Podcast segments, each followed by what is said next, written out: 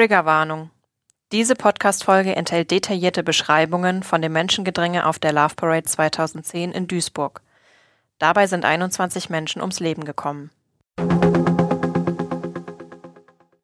Katinka wollte auf die Love Parade. Sie hat mit 13 schon gesagt, dass sie da auch mal hin will. Da habe ich dann gesagt, na ja, wir werden sehen. Da hatten wir die Love Parade im Fernsehen gesehen, also in Berlin damals, diese große Parade.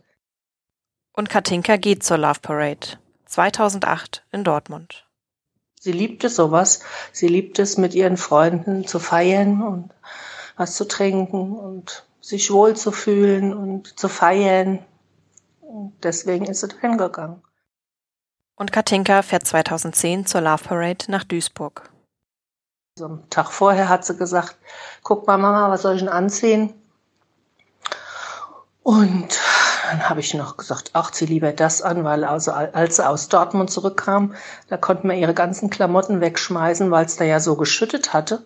Und ähm, da war alles total dreckig. Habe ich gedacht, ach nee, zieh nicht das schöne äh, Kleidchen an von deinem Freund, sondern zieh das an, das tut's auch. Das ist auch weiß und das sieht auch süß aus. Zieh das an. Annette Tairi ist die Mutter von Katinka. Sie wohnt in Stadecken-Elsheim in der Nähe von Mainz. Von hier aus macht sich ihre Tochter, 19 Jahre alt, mit ihren Freundinnen auf den Weg nach Duisburg. Habe ich Tschüss gesagt, haben wir Tschüss gesagt. Sie hat sich gefreut, war so, ja, sie fährt jetzt endlich dahin. War ein bisschen sauer, weil es so spät war. Die sind nicht so früh losgekommen, wie sie gewollt haben. Und ähm, sie hat dann, tschüss, habe ich gesagt, ich habe ja telefoniert gerade, habe ich gesagt, warte mal kurz, Katinka will sich verabschieden. Ja, dann haben wir Tschüss gesagt, haben uns umarmt, nochmal geküsst. Ich habe ihr viel Spaß gewünscht. Sie soll gut auf sich aufpassen. Ja, und dann ist sie gefahren. Dann war sie weg.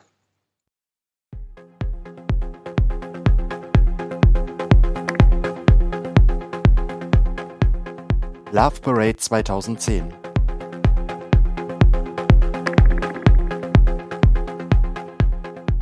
Die Geschichte einer Tragödie.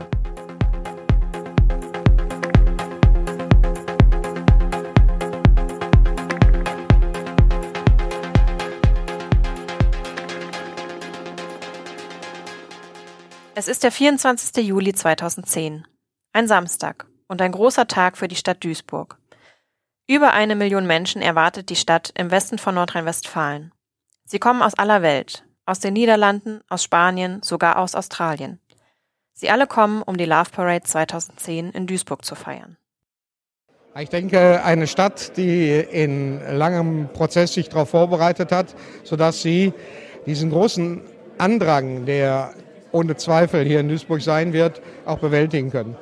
Wir werden ein tolles Programm haben, wir haben es gerade gehört. Wir werden viele, viele Jugendliche in dieser Stadt haben, die die Stadt auch vielleicht zum ersten Mal erleben. Und ich hoffe, wir werden als Stadt Duisburg ein gutes Bild äh, abgeben können, damit vielleicht auch das eine oder andere Image, was das Ruhrgebiet, aber auch die Stadt hat, ein wenig revidiert wird. Das wünscht sich zumindest der damalige Oberbürgermeister Adolf Sauerland für seine Stadt Duisburg. Bis dato hat die knapp 500.000 Einwohnerstadt es in den Medien eher schwer. Von Arbeitslosigkeit ist da die Rede, von Armut und von Problemvierteln wie Marxloh. Dass das gesamte Ruhrgebiet zur Kulturhauptstadt 2010 gekürt worden war, sollte das schlechte Bild, das Außenstehende von der Revierstadt haben, aufbessern. Die Love Parade am 24. Juli 2010 sollte einer der Höhepunkte dieses Mega-Events sein. Und da hatten wir uns gesagt, ja komm, ist in der Nähe, fahren wir mal hin, schauen uns das mal an. Das ist Patrick. Patrick ohne C. Dafür hätten seine Eltern kein Geld mehr gehabt, sagt er, wenn man ihn fragt.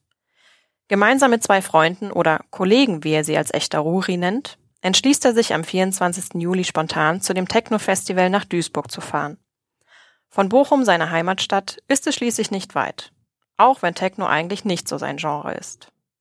Und sind wir, ich glaube, vormittags los, haben uns dann, ja gut, klar, wie das halt so ist, Richtung Konzert. Man kauft sich ein Bierchen, setzt sich in die Bahn, hat einfach Spaß, sind dann in Duisburg auch angekommen, war halt proppevoll überall, wie man das halt kennt. Ich kannte das halt vom Jahr davor aus Essen.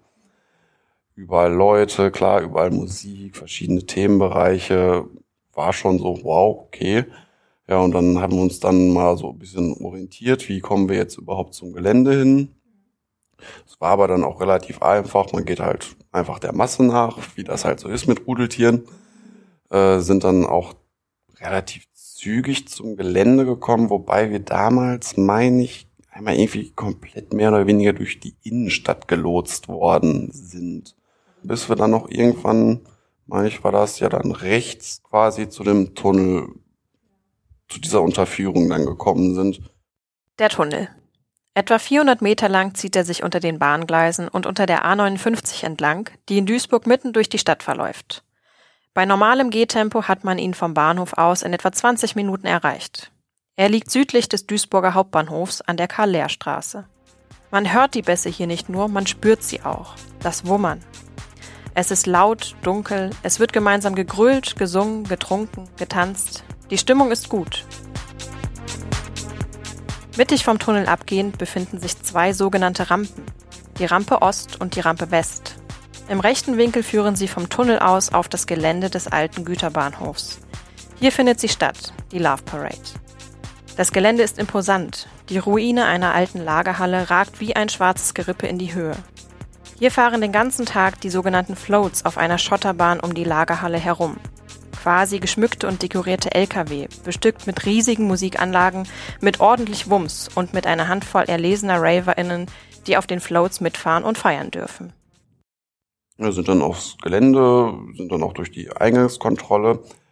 Ich, ich persönlich, denke mal meine Kollegen auch, und wir haben uns auch zu dem Zeitpunkt kein, keine Gedanken irgendwie gemacht, ob das so okay ist, weil, naja, es ist halt ein Festival, man geht da drauf, man wird kontrolliert, gibt halt alles ab, was man nicht so aufs Gelände mitnehmen darf.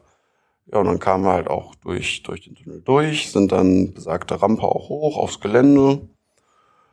Ja, und dann sind wir, haben wir einfach einen netten Tag gehabt, rumgelaufen, Leute, Bierchen getrunken, Leute getroffen, unterhalten.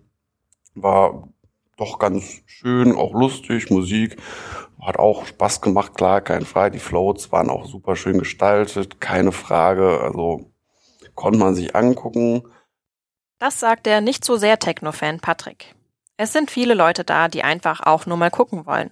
Es ist ja schließlich kostenlos. Das Wetter ist gut, um die 24 Grad, Sonnenschein. Ich glaube, insgesamt waren wir knapp zwei, ja, so zwei, drei Stündchen waren wir da und hatten uns dann aber tatsächlich äh, entschlossen, ja, lass mal jetzt schon abhauen, bevor die Veranstaltung zu Ende ist und das große Gedränge losgeht. Patrick und seine beiden Kollegen machen sich also auf, das Gelände wieder zu verlassen. Aber wo kommt man denn hier raus? Gab, gab ja nur die eine, also diesen einen Zugang. Von daher gehe ich mal davon aus, dass es rein Ost, weil ich, ich habe mir die Namen beim besten Willen nicht gemerkt.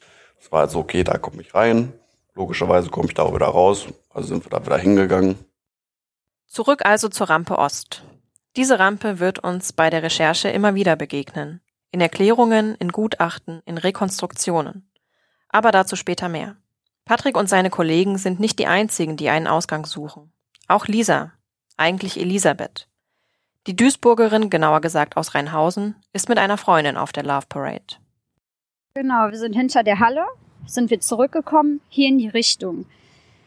Und da war so der Moment, wo ich dachte so, hä, wir, ich habe erst gedacht, ich bin falsch, vielleicht zu viel getrunken oder, aber irgendwas war komisch. Was ist hier los?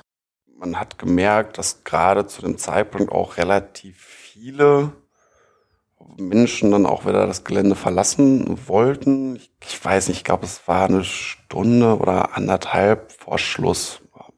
Aber nee, ich glaube ein bisschen länger, noch so zwei Stunden war das, glaube ich, noch so ungefähr geplant, bis die Floats dann stehen bleiben und es halt zur Party weitergeht. Ähm, und wir sind dann rechtsseitig, wir wollten halt wieder rechts in den Tunnel Richtung Innenstadt, äh, um dann zum Bahnhof zurückzugelangen. Ähm, und man hat schon gemerkt, okay, müssen uns jetzt hier anstellen. Dauert ein bisschen. Das war dann halt rechts stehen, links gehen. Da kam das entgegen. Und es hat sich nur dann halt leider irgendwann so ein bisschen vermischt. Und irgendwann kam dann der Punkt so, wo halt, ja, man steht doch ein bisschen länger als erwartet. Immer mehr Menschen wollen aus dem Tunnel auf das Love Parade Gelände. Sie werden langsam ungeduldig. Sie warten schon so lange. Der Einlass verzögert sich immer mehr. Indes ist der fette Sound der Musikanlagen hier gut zu hören. Gerade noch im dunklen Tunnel können die BesucherInnen, die jetzt auf den Zugang Rampe Ost einbiegen, die imposante Lagerhalle sehen. Die Floats, die Menschenmenge, die Party. Doch ihnen kommen an dieser Stelle auch immer mehr Menschen entgegen, die das Gelände wieder verlassen wollen. Ich persönlich, also wir hatten uns, auch meine beiden Freunde, äh, wir hatten uns eigentlich nicht wirklich Gedanken zu der Situation gemacht. Das war halt einfach so, wie es gerade ist. Man, man nimmt es einfach hin. Ja, aber dann so merkt man so nach 20 Minütchen kippte die Stimmung so ein bisschen. Also man hat gemerkt, dass die Leute nervöser wurden aber halt auch noch nicht unruhig. Und das steigerte sich dann halt so mit der Zeit. Klar, dann waren die ersten 20 Minuten rum, war die halbe Stunde rum. Die ersten Leute fingen dann an, so, okay, ich will hier raus, versuchen uns mal irgendwie rauszudrängeln. Von hinten kamen immer noch weiter Leute, von vorne kamen auch immer noch weiter Leute rein. Es ging halt irgendwann ab einem Punkt gar nichts mehr. 15.33 Uhr. Jupiter 1.10 an Jupiter 10. Wir haben das Problem, dass im Bereich der Rampe sich jetzt Personen stauen. Vorschlag des Veranstalters, der sich vernünftig anhört, ist, an den beiden Zulaufstellen Ost und West für maximal 10 Minuten zu sperren. Wenn diese Sperre eingezogen ist, würden wir mit der 15. auf halber Höhe der Rampe sperren und dann zusammen mit Kräften der 15. und dem Veranstalter die Leute die Rampe rauf und dann in den Südbereich des Veranstaltungsgeländes bringen – bitte einmal abklären, ob wir das machen können. Ein Funkspruch der Polizei. Sicherheitskräfte, Ordnerinnen und Polizeibeamtinnen haben an diesem Tag alle Hände voll zu tun. Es ist eine enorme Verantwortung, die Menschenströme zu kontrollieren und zu lenken. Patrick steht währenddessen in der Menschenmenge auf der Rampe Ost, ganz in der Nähe einer kleinen schmalen Treppe, die eigentlich abgezäunt ist. Er will raus.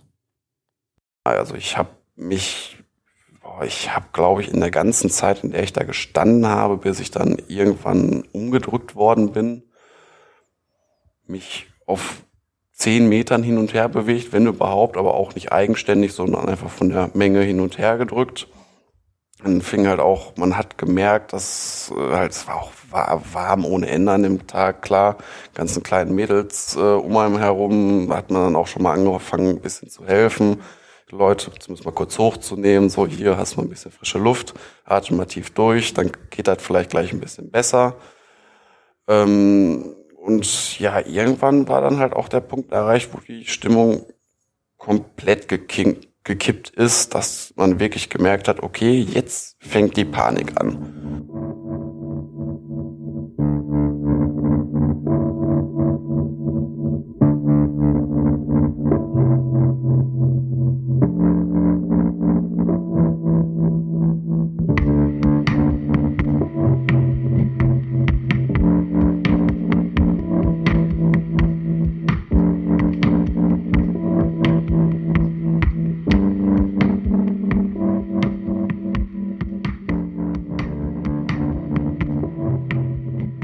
Wollten wir erst darüber, aber da war schon eine Menge Trubel.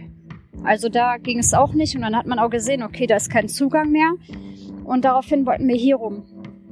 Und hier oben stand wie ein Zelt von Malteser oder irgendwas Sanitäter-mäßig. Und wir standen hier und dann kam eine, ja, die, diese Böschung. Hier war wie eine Böschung, man hatte die, die Wand und hier oben war Gras. Und da kam ein Mädchen hoch. Ja, und das war so das erste, was irgendwie gesessen hat. Also mich am Arm gepackt und hat gesagt, da unten sterben Menschen. Also die ersten Leute fingen an, auf die Leute drauf zu klettern, über die Leute drüber zu laufen, wo ich mir halt auch noch so dachte, ja Leute, okay, es ist gerade ziemlich, Entschuldigung, scheiße hier, aber bleibt doch einfach mal ruhig. Äh, das wird sich schon irgendwie regeln, aber ja gut, es steigerte sich halt immer mehr, immer mehr kreischende Leute, kreischende Menschen. Ich habe dann auch leider irgendwann wurden ich und meine zwei Kollegen getrennt, sind dann auseinandergedrückt worden. Ja, ich hatte dann leider das Pech, äh, ich bin drin geblieben oder bin halt auch einfach nicht rausgekommen. Ich stand an der Position rechtzeitig zur Wand, wenn man quasi runter in den Gang guckt. Das heißt, an dieser kleinen Treppe, wo auch relativ viele Menschen dann auch noch irgendwie hoch rübergekommen sind. Ich habe dann halt auch angefangen, die kleinen Mädels um mich herum auch so, komm, hoch, Leute angestupst, wie ich das halt tatsächlich auch von Konzerten kenne, Crowdsurfing, anstupsen hier, die kippt gleich um, nimm hoch, raus, weg damit. Das ging auch eine Zeit lang gut, bis dann halt auch irgendwann die Leute angefangen haben, so, ja, scheiß auf die anderen, ich bin mir selbst der Liebste. Das merkt, das, das, das merkte man halt auch wirklich an den Leuten um einen herum. Am Anfang war das noch so ein bisschen so, die Leute guckten sich um, wer ist hier, aber der Blick wurde immer straighter, die, immer dieses, ich will hier einfach nur noch raus, das die Panik in den Augen, man merkte das. Ich habe keine Ahnung bis heute, wie ich es hingekriegt habe, so lange so ruhig zu bleiben. Ja, wie soll man das beschreiben? Das, man sieht halt eine Menge Menschen, aber in dem Moment sieht man nicht, was da los ist. Also da, da waren Hubschrauber und eine Menge Polizei und eine Menge Auflauf, aber in dem Moment, man kann nicht sehen, was, was genau da los ist. Also das verständnislos. Man, man geht nicht davon aus, dass, dass Menschen totgetreten werden. Davon geht man nicht aus. Man sieht eine Menge Menschen, aber das ist so der letzte Punkt, auf den man kommen würde. Also klar, war eng, war heiß, so wie der Tag, aber davon geht man nicht auch noch aus. Und ich glaube, in erster Linie, bis es soweit ist, ist es, glaube ich, schon fast zu spät. Bis man an den Punkt kommt, hier läuft was falsch, dauert es schon.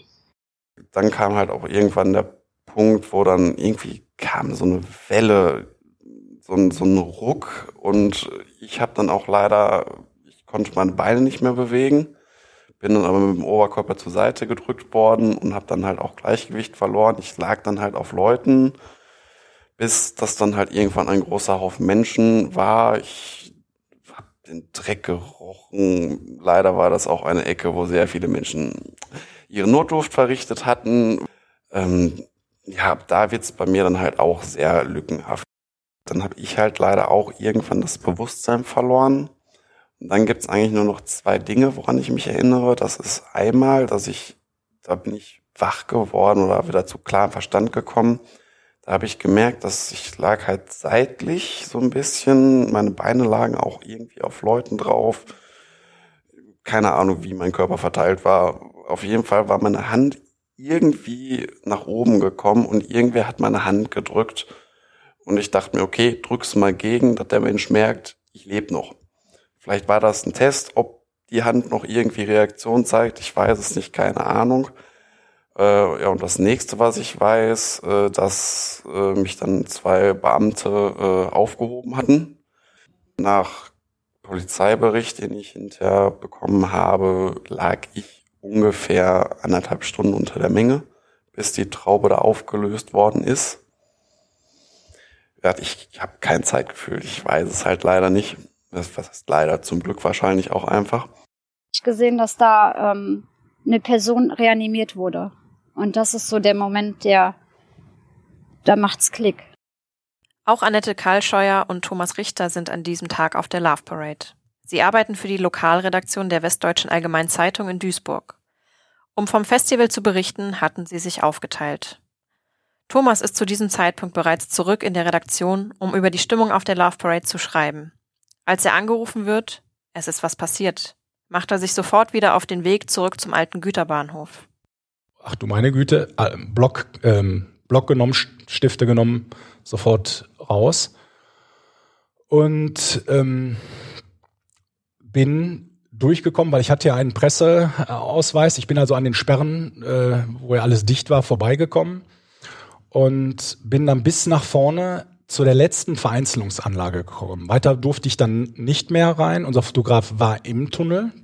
Äh, ich bin also bis zur letzten Vereinzelungsanlage gekommen und mir ist direkt aufgefallen, die Leute, die mir entgegenkamen und wegströmten, waren entweder total mit schockiert, paralysiert. Äh, die hatten das ängstliche, das schockierte, den, die waren entsetzt, die hatten den Schock in den Augen stehen. Und Manche haben geweint, andere kauerten am Rand und ich habe mir jetzt gedacht, meine Güte, was ist denn jetzt passiert? Wahrscheinlich waren die gerade mittendrin. Es wusste ja noch keiner, was passiert war. Annette ist noch auf dem Love Parade Gelände. Die Musik ist laut, die Stimmung weiterhin gut.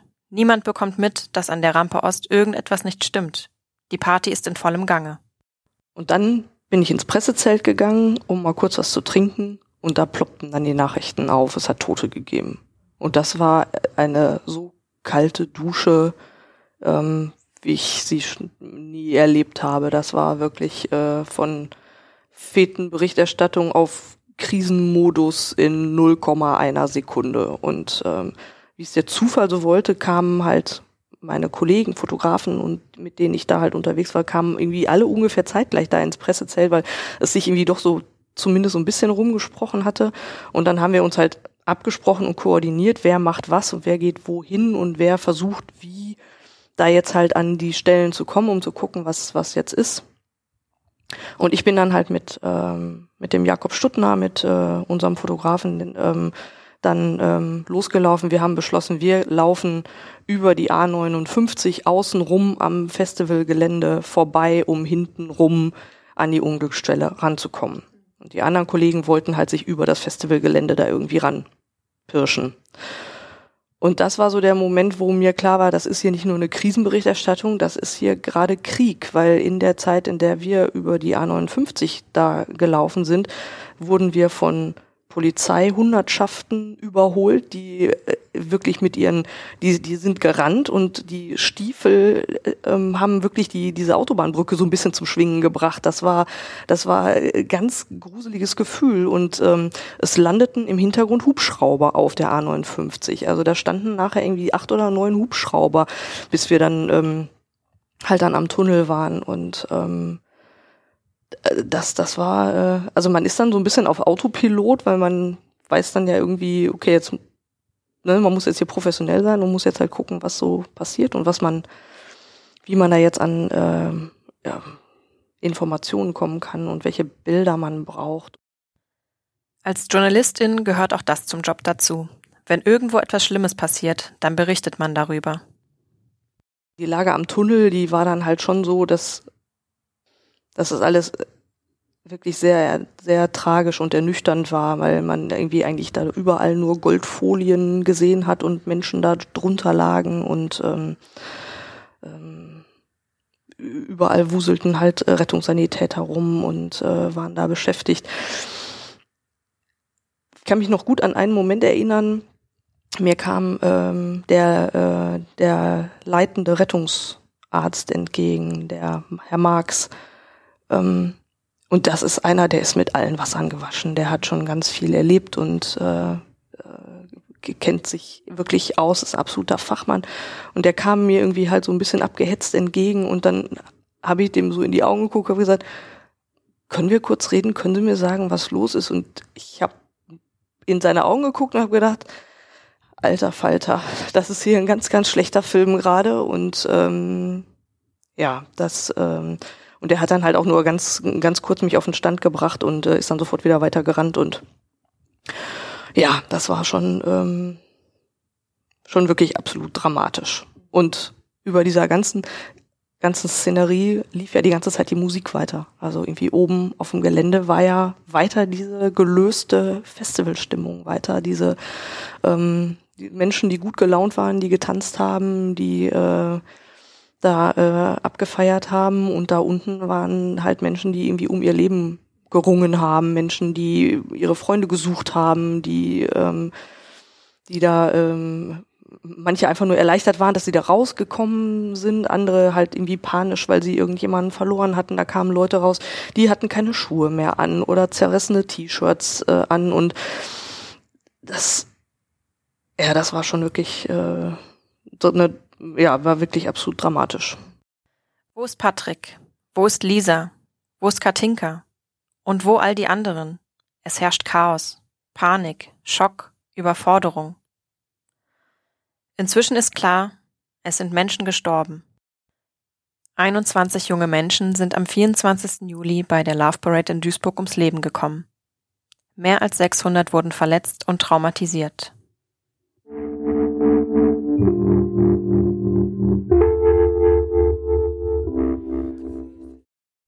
Weiß noch, das ist halt eine der wenigen Dinge, die mich auch bis heute noch, also ich habe das ganze Geschehen sehr gut verarbeitet. Gut, war ein sehr langer weiter Weg. Aber ich hatte ähm, vor mir ein Mädchen, eine Dame, eine Frau, was auch immer liegen. Ich habe sie nie zu Gesicht bekommen. Ich habe sie einfach nur gemerkt. Ich habe gemerkt, lange Haare, zierlicher Körper und habe sie dann halt auch tatsächlich äh, versucht hochzudrücken, dass sie zumindest irgendwie wieder an Atemluft kommt. Und ähm, war halt ein Ding nur Möglichkeit. Also habe ich mich dann darauf beschränkt, sie echt mit meinem Körper so ein bisschen abzuschirmen. Wobei sie dann halt auch irgendwann das Bewusstsein verloren hat. Ich hatte hab halt gemerkt, äh, schlaffer Körper. Ich weiß halt bis heute nicht, was aus dem Menschen geworden ist. Ob sie halt eine von den 21 Toten ist ob sie es überlebt hat, ich weiß es nicht. Und das ist wirklich auch der einzige Punkt, der mich noch relativ regelmäßig beschäftigt. Nur ich habe auch keine Ahnung, wie ich das rausfinden könnte. Ich kenne den Menschen nicht, ich kenne ihn bis heute nicht. Keine Ahnung, weiß ich nicht. Annette Tairi aus der Nähe von Mainz besucht am 24. Juli ihren Schwiegervater, Katinkas Opa. Beim Gespräch mit ihm spürt sie, wie sich auf einmal ihre Brust zusammenzieht. Hm, Blödes Thema, über das wir hier sprechen, denkt sie, lenkt das Gespräch auf etwas anderes. Später fährt sie mit dem Bus zurück nach Hause. Naja, ich bin dann heimgefahren und dann hatte ich einen Anruf auf dem Telefon und das war von einem Vater von ihrer Freundin, die auch mitgefahren ist. Und dann hat er zu mir gesagt, also hat er mir draufgesprochen, dass ähm, ihre Tochter, seine Tochter im Krankenhaus liegt und sie wissen einfach nicht, was mit Katinka ist. Dann wurde es mir ganz anders. Dann habe ich richtig Schiss gehabt und habe andauernd angerufen. Und ähm, niemand ging dran. Ich habe immer wieder angerufen, es ging niemand dran. Dann hatte ich das Fernsehen an, auf, auf N24 lief das dauernd unten der Ticket durch. Äh, und dann kam dann auch später eine Nummer, da habe ich dann angerufen und gefragt. Meine Mutter kam hoch und hat gesagt, Gott, was ist dann mit dem Kind? Ja, wieso meldet sich das Kind dann jetzt? Weil doch nichts passiert sein. Und ich, oh Mama, sag sowas nicht, das nie im Leben, das glaube ich nicht. Naja, und war ja dann doch so. Also die haben mir dann nichts gesagt ähm, bei dem Notfalltelefon. Die haben nur so, ja, die haben mir eigentlich nichts gesagt. Ich habe sie beschrieben. Ich habe nachgeguckt, ob sie sich Klamotten mitgenommen hat, also vielleicht gewechselt hat dort, weil ich dachte, dann wissen die besser, wie sie aussieht, wenn sie sie finden. Ja, vielleicht ist sie verletzt und liegt irgendwo rum und kann sich nicht rühren. Boah, es war alles furchtbar. Und erfahren habe ich es dann im Prinzip. Dann hat, ich weiß nicht mehr, ich glaube, es war schon 10 Uhr oder wann, dann hat mich der, die Mutter angerufen von ihrem Freund und hat gesagt, der Freund hätte bei ihnen angerufen und hätte gesagt, er hätte Katinka tot liegen sehen. Und dann habe ich gesagt, das glaube ich nicht, nie im Leben, das war sie nicht, der hat sich verguckt, das glaube ich nicht, ich habe gar nicht das Gefühl, dass sie nicht mehr lebt. Das war ganz furchtbar. Und praktisch die, die Mutter hat es mir gesagt, aber ich konnte es nicht annehmen. Und am nächsten Morgen kam dann Notfallseelsorger und Polizisten, die haben um sieben Uhr bei mir morgens geklingelt und da wusste ich im Prinzip, wenn die, wie es geklingelt hat, wusste ich, oh nein, die werden mir das jetzt sagen. Die werden mir jetzt sagen, dass meine Tochter tatsächlich, dass das wirklich stimmt und das konnte ich kaum ertragen. Das habe ewig gebraucht, bis ich mich dann zu denen setzen konnte, bis die mir das gesagt haben.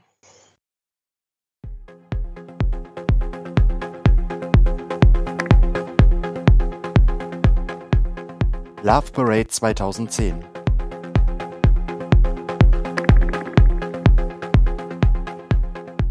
Die Geschichte einer Tragödie.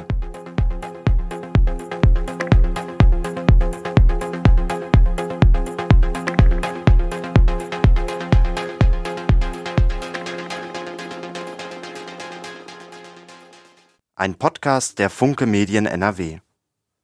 Es sprachen Theresa Langwald und Diego Tenore. Idee, Konzeption und Produktion Theresa Langwald und Nikolina Mischewitsch. Wir danken Annette Tairi, Patrick Michalski, Lisa Lipjeski, Thomas Richter, Annette Karlscheuer, Annika Fischer, Professor Jürgen Gerlach, Dr. Motte und Jürgen Widera.